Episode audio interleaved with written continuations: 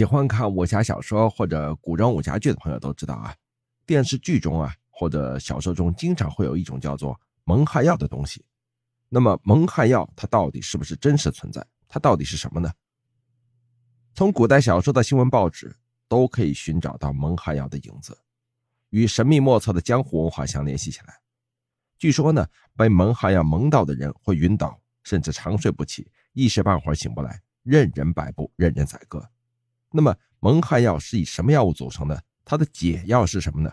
这其中的奥秘尚有待于现代的人们继续研究。其实早在宋朝啊，就有用曼陀罗酒麻醉杀人的记录。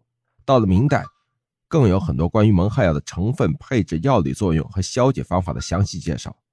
比方像陆灿称，桑冲用所谓桃竹、柳竹等药物奸淫妇女达十载之久。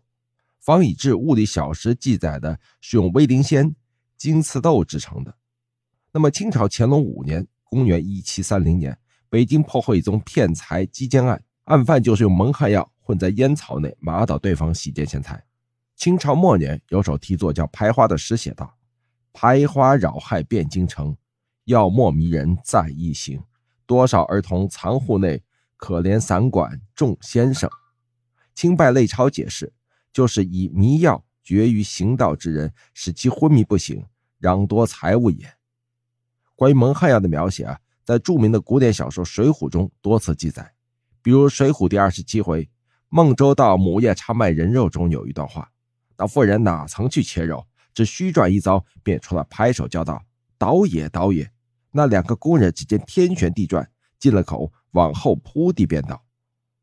只听得笑道：“着了。”有你奸死鬼吃了老娘的洗脚水，这里啊，母夜叉孙二娘所说的洗脚水，想必就是大名鼎鼎的蒙汗药了。孙二娘依靠此药将押送武松的两个差人麻翻在地，亏得武松本人警惕性高啊，见酒色发浑起了疑心，不然景阳冈上的打虎英雄恐怕就真要变成母老虎手中的人肉包子了。